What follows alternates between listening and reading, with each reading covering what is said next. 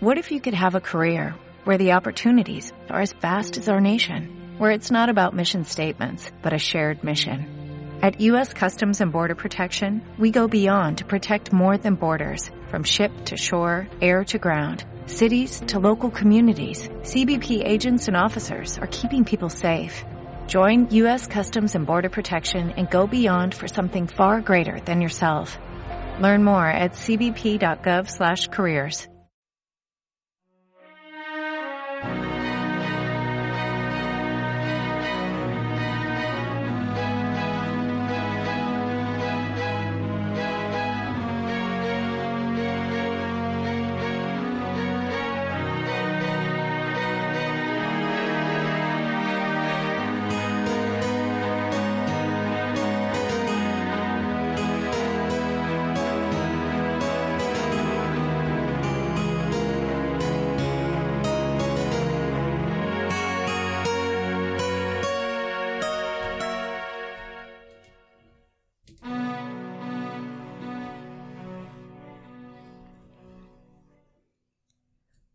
Elizabeth, tía, ¿puedes parar de mover la mesa ya? Lo siento, pero es que estoy tan, tan, tan, tan, tan, tan, tan emocionada. Vamos a conocerla por fin. Sí, sí, sí, yo también tengo muchas ganas, pero no por eso me pongo así, compórtate un poco. Además, que tú has estudiado protocolo, que tienes que saber de esto. Chicas, ¿por qué estáis tan emocionadas? A ver, para empezar, que te sorprenda que estemos emocionadas es algo ya que... Ya, pero... Pero es que... A ver, es que me emociono más, me molesta más porque llevo muchos días enganchado a todas las series que me habéis ido diciendo, que me las he visto en Netflix eh, muchísimo, con los cascos súper metidos en la oreja y me duelen mucho las orejas. Entonces estoy como que cualquier cosa me afecta más. Es que venirte a trabajar después de una maratón de Netflix es duro. Es que es muy duro, yo de verdad estoy cansado de escuchar cosas. Bueno, pero piensa que con lo que nos estamos emocionando con algo que no tendrías que escuchar, no te dolerían las orejas. Es verdad, esta vez es un libro. Pero, ¿de qué, qué veláis? ¿Cómo? ¿Cómo? ¿De qué, eso, eso- ¿qué, qué, qué- qué os emociona? Es que estoy como estoy. Nos ¿Qué os emociona el libro. El libro, un libro. Un sí. libro. Sí, se llama La ciudad de los ladrones. Y es que hemos invitado a la autora para que venga, África Vázquez. Pero, el, pero ¿y el libro de qué va? O sea, Pues es una, es una historia fantástica. O sea, es una ciudad que está eh, subterránea porque ha habido un super accidente nuclear en la Tierra. Bueno, no sé si es nuclear, pero ha pasado algo súper turbio en la Tierra en un mundo de dentro de muchos años, des- incluso después de la época de Natasha. Y entonces se han visto obligados a vivir en una ciudad subterránea que no tienen casi recursos. Y entonces la sociedad está dividida, obviamente, entre los ricos y, y los pobres. Y los pobres están, pues, en la mierda. Pero, pero que aquí viene la parte interesante, hay una, una de las chicas ricas que parece que quiere luchar por los pobres y además entre los pobres hay como dos mega asociaciones de gente mm, turbia que se dedica a, robar a los, a los ricos. Entonces está la hermandad de los ladrones, que son los que roban a los ricos para dárselo a los pobres, y la mafia de Unita, que son los que roban porque son mala gente. Pues suena bien. Es que es tan fantástico porque hay tanto sufrimiento, tantas muertes, un niño No, no, conductor no, lleno no. de intrigas. Es que... No, sí, sí, ya se ha ido, se ha ido con mi libro.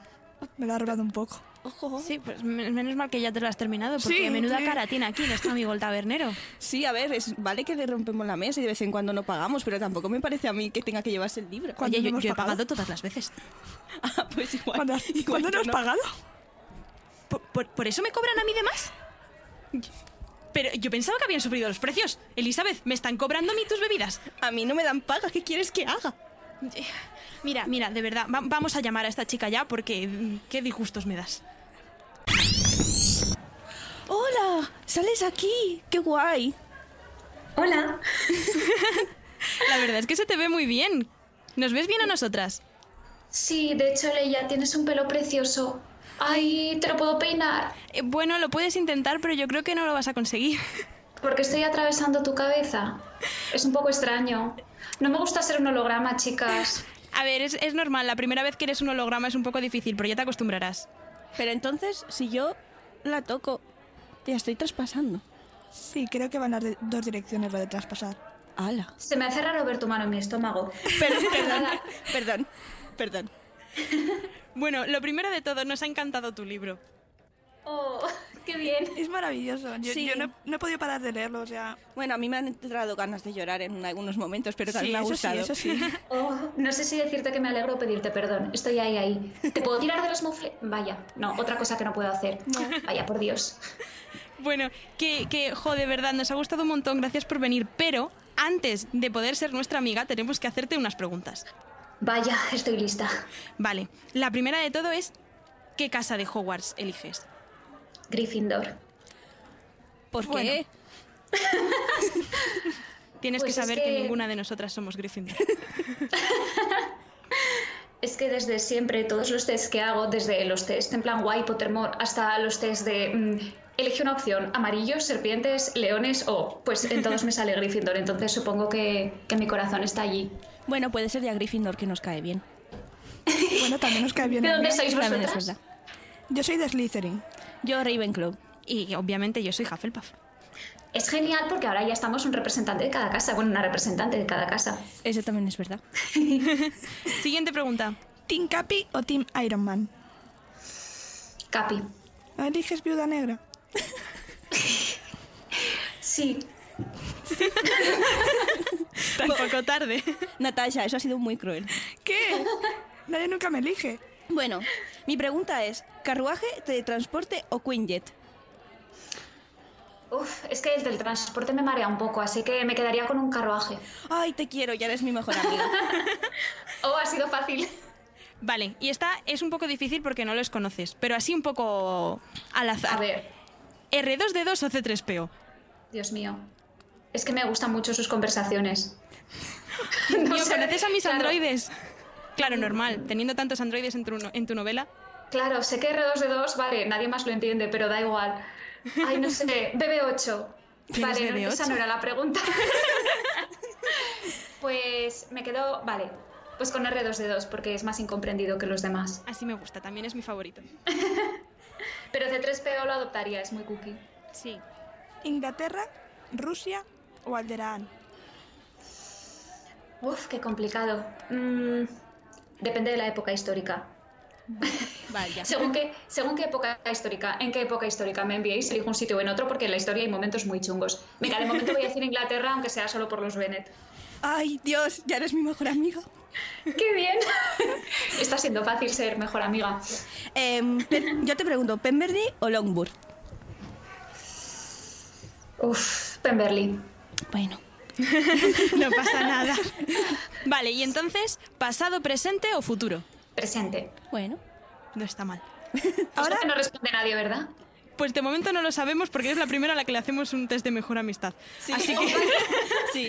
Dios mío. has sentado un buen presión. precedente. Ahora con tu libro. ¿Hermandad, mafia o unión? Vamos a ver, yo diría claramente hermandad o unión, pero por lo visto hay gente extraña que quiere formar parte de la mafia. No entiendo a esa gente. No tiene sentido. Pero bueno. Yo Em, diría hermandad, sí, o, o, maf- o- o- no, mafia no. Hermandad o unión. Creo que hermandad. ¿O ambos? Ambos. A veces, bueno, no voy a dar muchas pistas por si acaso, no vaya a hacer spoilers, pero y en el caso de Hermandad, ¿qué facción de Hermandad? A mí me gustan mucho los trileros. No sé si se nota, pero me gustan mucho. Es que a mí va. lo de que no tengas ningún tipo de habilidad física, pero sepas salir de los problemas echándole jeta, no sé, es una cosa que sí, me podría identificar con eso. Genial. Y ya una solamente ya para pedirle una ronda también al tabernero. ¿Licor de menta o cerveza de mantequilla? ¡Ay, cerveza de mantequilla! Bien, Siempre bien. quiero probarla. Ya puede ser nuestra mejor amiga para siempre. ¡Bien! Tabernero, pues aquí entras tú. Eh, ¿Sí? ¿Qué queréis, chicas? Pues cuatro cervezas de mantequilla. Va- vale, cu- ¿cuatro? Pero sois... Momento, ¿me habéis, ¿me habéis vuelto a quitar el wifi para conectar el holograma? No. Oye, que es para que pueda estar yo. Oye, me, estoy pensando, ¿me puedes traer una cerveza de mantequilla holográfica? En principio Es no que así me la puedo beber. no está dentro de mis servicios aún. Tengo, tengo que mirarlo, pero... ¡Hala, Es- porfa! ¿es- ¿Esta es la escritora del libro este que me habéis dicho antes? Sí. Ay, pues ¿puedo aprovechar para hacerle una pregunta? Claro. Claro. Sí, claro. Hola, eh, soy, soy, soy yo. Que- Hola, yo. ¿Qué? Yo también soy yo, qué coincidencia. sí, ¿verdad? Qué guay. Eh, estas conversaciones en este bar las tengo mucho, la verdad. Que yo, eh, estas tres están siempre aquí. O sea, siempre están aquí, están emocionadísimas por un montón de, de obras por un montón de obras de ficción y hablan con muchísima ilusión de la- las creadoras y de la, la- la gente que hace Oh. los productos que, que- que consumen. Entonces, que estés ahora mismo, por lo- o sea, yo les doy la clave del wifi si es para esto. para esto sí. Pero eh, es que es un sueño. Yo creo que para ellas siempre, mm, de cada cosita de la que hablan, les gustaría hablar con su creadora. ¿Tú cómo notas el cariño de un público tan, tan receptivo y que te escribe y que te habla y que te, y que te comenta tan, tan cercanamente? Pues yo te lo digo así con sinceridad, me pasa muchas veces, pero en este caso en concreto, con estas amigas que, mejores amigas que acabo de, de pasar su examen, eh, yo reconozco que cuando me, me iban mandando mensajitos, leía y demás, pues eh, yo iba haciendo ¡ay! Iba así, o sea, gesticulando y no sé, me emocionaba un montón porque, no sé, a mí me parece precioso, ¿no? El haber creado algo y que haya gente que lo haya disfrutado es que, va, es, es increíble, ¿no? Por eso no sé, este para mí es el mejor trabajo del mundo, crear algo que otras personas pueden disfrutar. Y me parece, por eso me parece precioso que, que me escriban y que, vamos, y que me inviten hoy a tomarme unas cervezas de mantequilla no holográficas con ellas. Bueno, yo, yo- yo te lo agradezco un montón porque por lo menos eh, cuando hablan de tu novela no me rompen las mesas, que eso se, se agradece un montón y, y enseguida os traigo la cerveza. Eh, un placer, un placer haber hablado. Igualmente. Qué majo nuestro Eso sí que tabernero aquí. las mesas, chicas. Y este arrebato de violencia. A ver, Que nos vimos Shira y las princesas del poder. Oh. ¿Y... me lo recomendáis? sí, Perfecto. Me lo apunto. sí, cómprate una espada. Oh. Tengo dos katanas, no tengo una espada. Me valen dos katanas. ¿Tienes katanas? Elizabeth se ha enamorado de ti ya. lo digo para que lo sepas. Pues duermo con ellas en el cabecero de la cama. Sé que suena muy violento, pero en realidad están de adorno. Suena muy guay, la verdad. Quiero. Natasha, regálame unas katanas para ponerlas en mi alcoba. No, a ti no. Vale, vale, pero antes que nada, yo, yo, quiero, yo quiero hablar aquí de tu libro. O sea, esto es, esto es una fantasía. ¿Cómo se te ocurrió lo de juntar la Roma antigua con el futuro distópico y mezclarlo todo y hacer una cosa tan guay? Oh, gracias por lo de guay. pues esta historia ha tenido muchas fases, ¿vale? Empezó con una historia sobre una chica que viajaba al futuro en una nevera. Eh, bueno, Pues sé tan que no mal. suena tan épico contado así, ¿vale? Pero yo quiero leer la historia, ¿eh? Yo también. Además, ya sé yo que es una nevera, entonces ya sé de yo qué estás hablando. Una nevera es como una especie de armario en el que hace mogollón de frío y entonces la gente se conserva durante muchos años, así como si fueran unos filetes. Bueno, vale, esto fue hace muchos años. Aquí de la coherencia de las historias y demás, pues todavía lo estaba trabajando. Eh, el hecho de mezclar algo futurista con algo antiguo se debe sobre todo a que yo, aparte de escritora, soy licenciada en historia, me encanta la historia, eh, es, una de mis pasiones y por eso la, la acabo metiendo en literatura, siempre acabo en mis historias metiendo alguna referencia. Entonces, acostumbrada a escribir novela histórica, pues claro, para mí fue un cambio que dije, bueno, algo tengo que meter aquí de algo, algún componente histórico para quedarme contenta. Y luego, como la historia fue evolucionando mucho, eh, en eso tengo que reconocerle el papel de mi editor, que ha sido una pasada trabajarla con él, porque eh, hemos intercambiado un montón de ideas y no sé, ha ido construyéndose sobre una base como la de la chica en la nevera, ¿vale? Bueno, eso es una fase muy anterior, fue la idea de donde la saqué, pero sí que hemos ido construyendo la historia y, jo, sí que ha sido un, un proceso muy bonito, ¿no? Jo, pues si todas Ya. te salen así, la verdad Sí. es que es una pasada. Sí, la verdad. Y, mm, por ejemplo, eh, todo, este escen- eh, todo el escenario que creas es como una excusa para mm, hacer denuncia social, porque es al final lo que haces en tu libro. ¿Y sueles hacer eso en todas las novelas que escribes? Eh, no es deliberado, pero sí. Sí, Porque, claro, es al final en las historias acabas volcando un poco las cosas que a ti en el día a día te preocupan, o te inquietan, o te conmueven. Entonces, sí que hay temas. Hombre, en el caso de La ciudad de los ladrones sí que es bastante evidente y fue un poco más consciente. De hecho, hay un, hay un capítulo. Bueno, aquí os tengo que preguntar yo una cosa a vosotras. Uy. Es importante. A ver. ¿Sois Team Aram, Team Príncipe o Team Alec? Porque son los tres cruces de todo el mundo. Yo quiero saber cuál es el vuestro. Team Príncipe y Vale. que venga Araun a mi nave espacial. No, me he pedido a Araun antes que venga a mi casa. Yo, Alex, me quedo con Alex. Si vais a pelear vosotros con los demás, yo me quedo no, con pero Alex. que Alec también lo quiero. Alec lo No, quiero no para puedes- abrazar. no te puedes quedar con los dos. Sí puedo. No puedes. Puedo hacerlo. No puedes. Créeme que sí. No puedes. Yo me he quedado con el Me príncipe, con Araun. Vale, pues eh, para, para aquí el fandom de Araun, ¿vale? Eh, hay una escena que, en la que está despotricando a Araun. Bueno, vale, hay muchas escenas Sí, en las que está despotricando Araun, pero hay una en concreto que yo saqué literalmente de una conversación que tuvo mi pareja con una compañía telefónica a la que no voy a mencionar. Entonces, punto por punto, estaba él discutiendo ahí, y entonces yo iba copiando las frases que decía, porque digo, claro, aquí se habla, o sea, yo no, no menciono tema de, no menciono ninguna gran empresa, pero estamos hablando, pues eso, de los bancos, de las grandes empresas, de la gente que abusa de, del pueblo llano, ¿no? Del- de las personas que no tenemos a lo mejor toda esa maquinaria para ser unos desgraciados impunemente, que es, es un poco que- entonces sí que está reflejado, esa parte de nuestra sociedad sí que está totalmente reflejada en la novela. Qué maravilla, me encanta Sí. como recurso literario. Sí, pero entonces tu pareja estaba discutiendo y cuando colgó te vio a ti que habías estado cogiendo notas. Está mucho. Me encanta, es maravilloso. A mí lo que me encanta es que hayas metido tanta diversidad, en plan, personajes racializados, mujeres super guays, 0% de heteros. ¿Lo haces también en todas? Pues sí que intento, sí que intento que haya diversidad en mis historias, que es verdad que según en qué contextos las sitúes, por ejemplo en novela histórica, no es una excusa el hecho de escribir novela histórica, porque siempre puedes encontrar lagunas. Ha habido siempre mujeres haciendo grandes cosas. eh, lo de que la heterosexualidad, o sea, lo de que no ser heterosexual es algo de ahora. Bueno, aquí, ¿sabes? Aquiles y Patroclo son dos señores de hace cuatro días y nuestra historia no es nada conocida, ¿vale? Pero sí que al hacer un mundo de cero, tienes total libertad. Eh, yo intenté hacer un mundo como el que a mí me gustaría, quitando todo eso de morir en el coliseo por deudas, ¿vale? Esa parte es un poco más chunga, yo ya lo admito. Pero yo dije, oye, es mi mundo, mis reglas. Si creo un mundo de cero, no lo voy a meter machista porque para pasarlo mal siempre hay tiempo, ¿vale? Entonces, fue una cosa que la tenía muy clara y que pienso aplicar en todos los mundos que cree.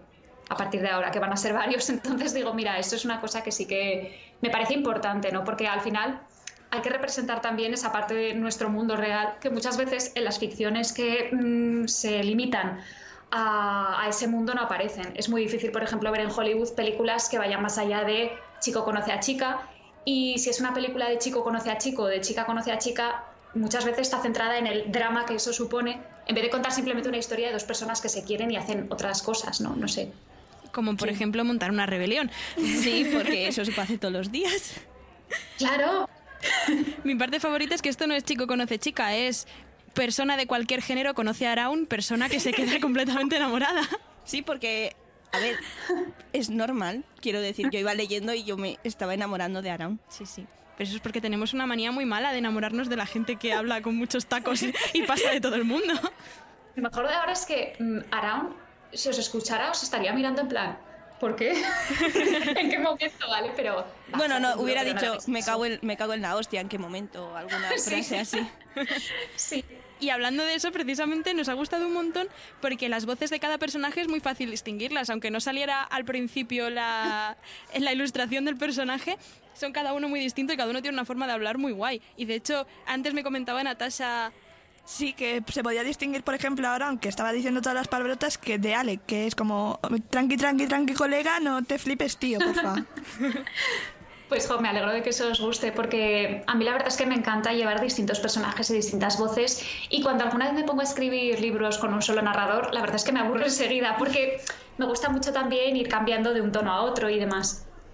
Aunque claro, es más, es más complicado porque hay personajes que hablan más parecido a mí y personajes que digo, bueno, a ver, ¿qué hago contigo? ¿no? Pero es un reto también y es muy divertido. Vale, una, una cosa que me ha saltado eh, todo el tiempo, que antes hemos estado hablando de, de denuncia social y demás, y realmente la, la situación que se plantea en, en la ciudad de los ladrones, que haya un accidente, yo que sé, ultranuclear y todo el mundo tenga que vivir bajo tierra y demás, es algo que puede pasar, que nos quedemos sin árboles es algo que, que va a pasar. Sí. O sea, ¿esto te lo planteaste si desde el principio o, o fue surgiendo? Pues sí, el tema de los árboles es algo que, a lo que le he dado muchas vueltas y de hecho en algún otro proyecto mío de fantasía y demás aparece esta idea de los árboles. Me parece que el tema de, todo el tema de la naturaleza, de la ecología es muy importante y no le damos prácticamente ninguna importancia en el día a día. Entonces es algo que en la ficción me gusta mucho tratar porque el accidente, bueno, ya iréis viendo cuál es el accidente que sucede en estos libros, en la segunda parte se explica, Pero independientemente de esta ficción en concreto, sí que pienso que, que todo es relativamente verosímil, ¿no? Que podría haber, lo que comentabas, que podría haber una falta de árboles en el futuro que nos obligara, pues eso, a, a idear maneras de respirar o morir. Morir, eh, que es, espero que no, no, no es la opción mejor, ¿no? Pero Pues no. No. Yo solo con pensar que el futuro es así, menos mal que sé que me muero antes. Entonces, en este caso morir sí que está bien. Vale, y ahora la pregunta más importante de todas. A ver, ¿Para cuándo la segunda parte? Sí, eso es muy importante, por favor.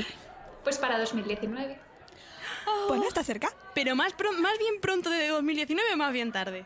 No estoy autorizada por mis editores a dar esa información, pero en 2019 va a estar. Ay, Jolín, con los editores. Peores que el imperio son. Sí, la verdad. Bueno, a mí me hará llegar Natasha a mi época. Por favor, Sí, por favor, Sí, por favor, sí, por favor. Cuando salgan las librerías. Sí, porque en la mía no vas a llegar a salir. No.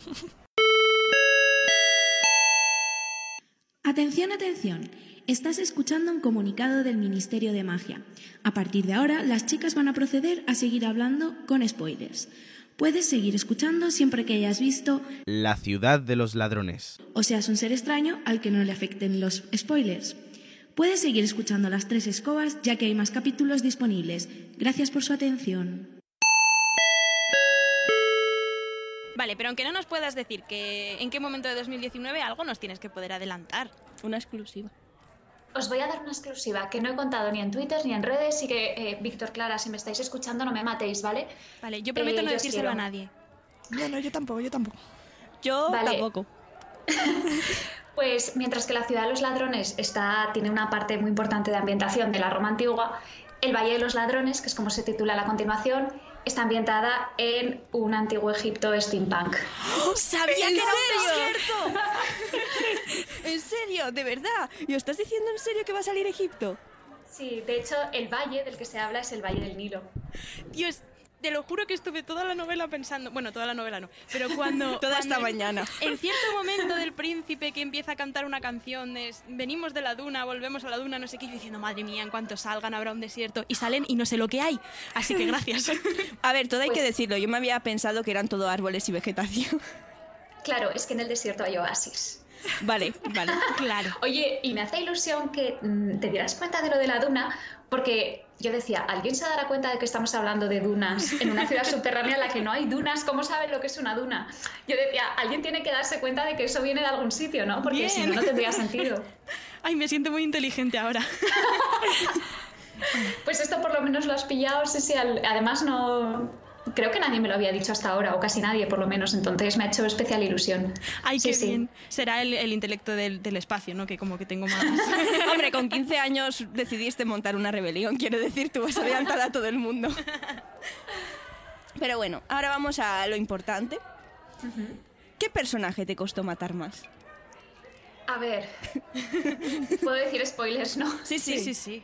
El príncipe estaba muertísimo ya desde que creé la historia, entonces no me dolió ¿Por qué? ¿Estás, estás viendo mi cara? Porque, porque... No, esto no me parece bien. Me alegro de ser un holograma y que no me podáis arrojar nada a la cabeza. Yo no he traído mi bate, pero ahora tendría muchas ganas de usarlo. Pues a ver, yo es lo que digo siempre cuando la gente protesta. Eres el líder de una mafia en la que para ser el líder hay que matar al anterior.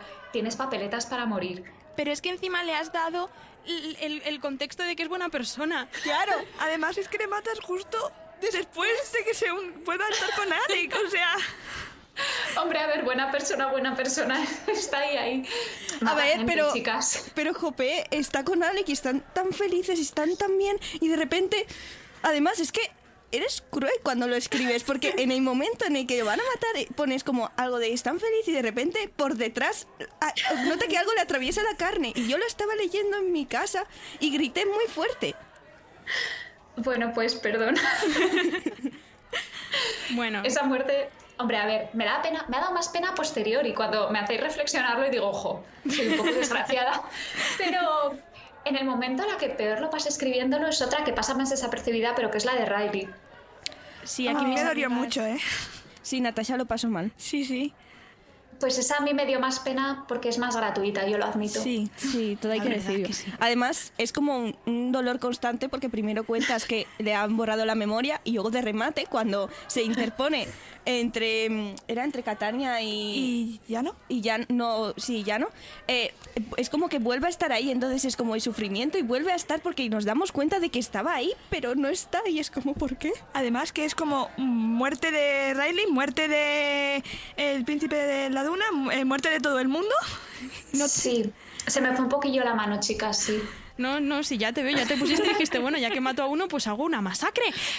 Sí, es que además eh, venía yo muy influenciada por Juego de Tronos y dije, jo, ¿cómo mola esto como recurso literario? Voy a esta vaya. vecina yo a ver qué pasa. Nosotras es que de Juego de Tronos todavía no hemos hablado porque es que es demasiado sangriento. A Elizabeth le darían ideas muy raras.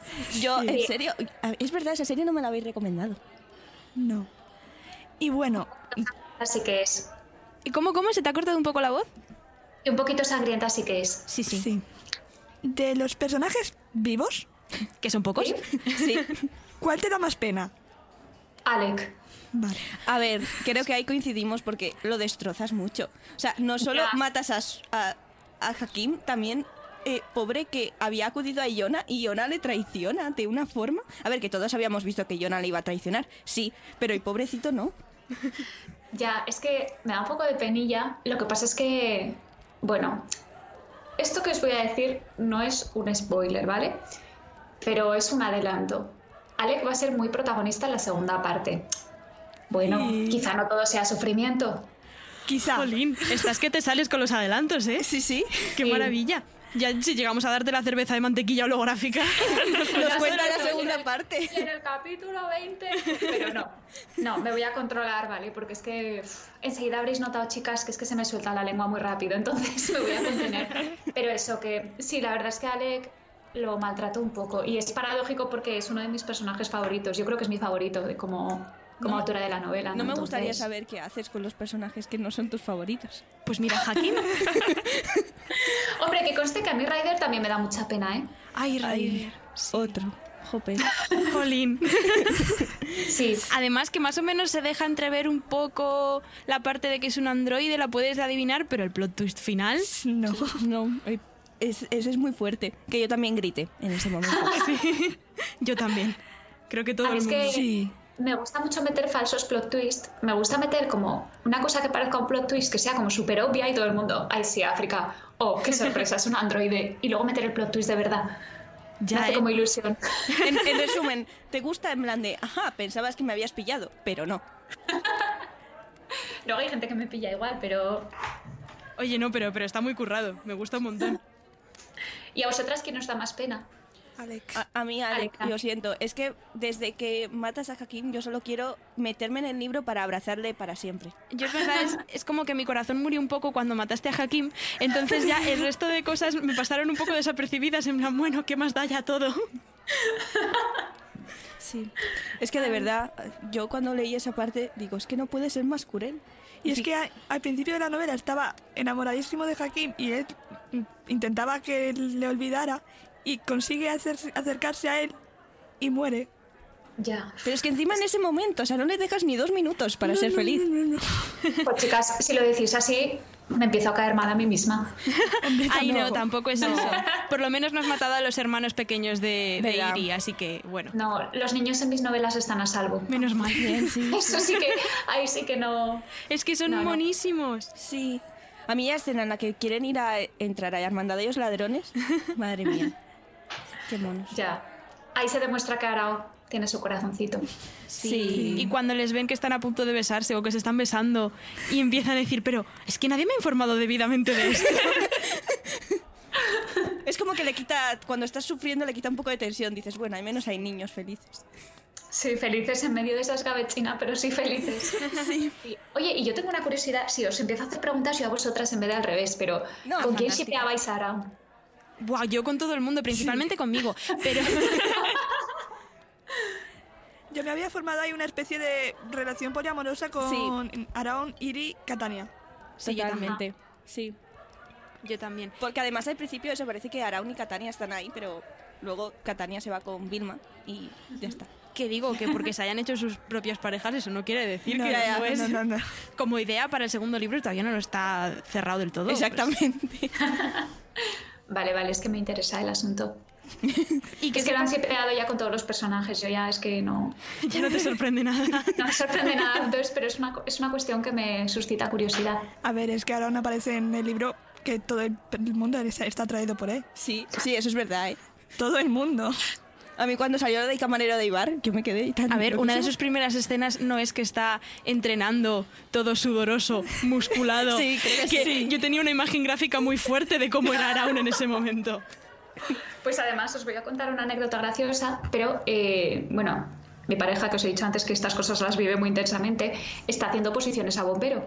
Y cuando vio lo que Araun hacía 100 dominadas con la barra, me dice, perdona, pero es- disculpa, pero los bomberos hacemos como mucho, mucho, no sé, 20 sin morir. Igual. Araun pertenece a una especie superior. Sí, sí, yo me moría de risa, digo, me he venido arribísima, pero... Así que lo siento para los atletas que nos estén escuchando, pero es que como yo no hago deporte, esas cosas no las sé medir. No pasa nada, nos hubiéramos, yo me hubiera quedado impresionada si hubieran sido 20 también. Sí, de verdad. Pero porque sé hacer como un cuarto. Entonces, pues Yo nunca me he planteado hacer deporte, así que ni yo he probado. Y bueno, ya yo creo que para terminar un poco, ¿cómo sería la banda sonora de este libro? Buah, pues es que yo soy la típica que tiene una playlist para escribir. Entonces he usado un montón de canciones, pero yo creo que una que me ha gustado muchísimo y que, bueno, aquí hago un llamamiento, ¿vale? Alguien de, mi, de Twitter me recomendó una canción eh, que se llama... Voy a... Mira, pronuncio muy mal inglés, ¿vale? Pero... Sleeping at Last, Saturn se llama.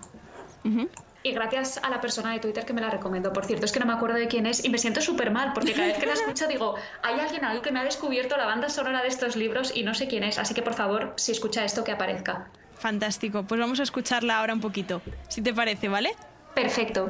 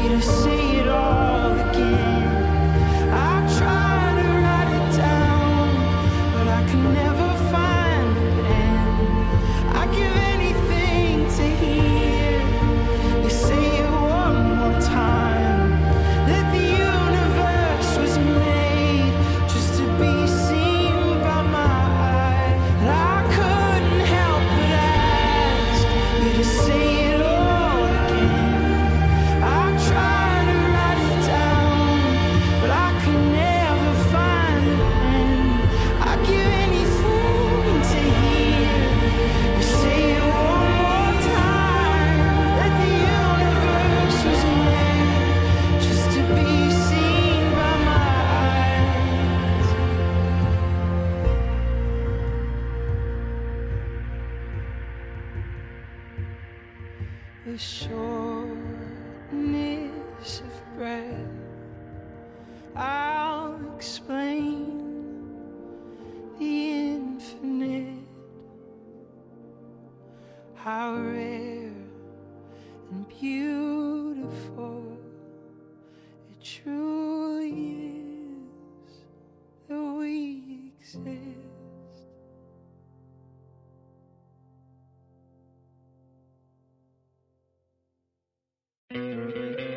¿No te encantaría tener 100 dólares extra en tu bolsillo? Haz que un experto bilingüe de TurboTax declare tus impuestos para el 31 de marzo y obtén 100 dólares de vuelta al instante. Porque no importa cuáles hayan sido tus logros del año pasado, TurboTax hace que cuenten. Obtén 100 dólares de vuelta y tus impuestos con 100% de precisión. Solo con Intuit TurboTax. Debes declarar para el 31 de marzo. Crédito solo aplicable al costo de la presentación federal con TurboTax Full Service. Oferta sujeta a cambios o cancelación en cualquier momento.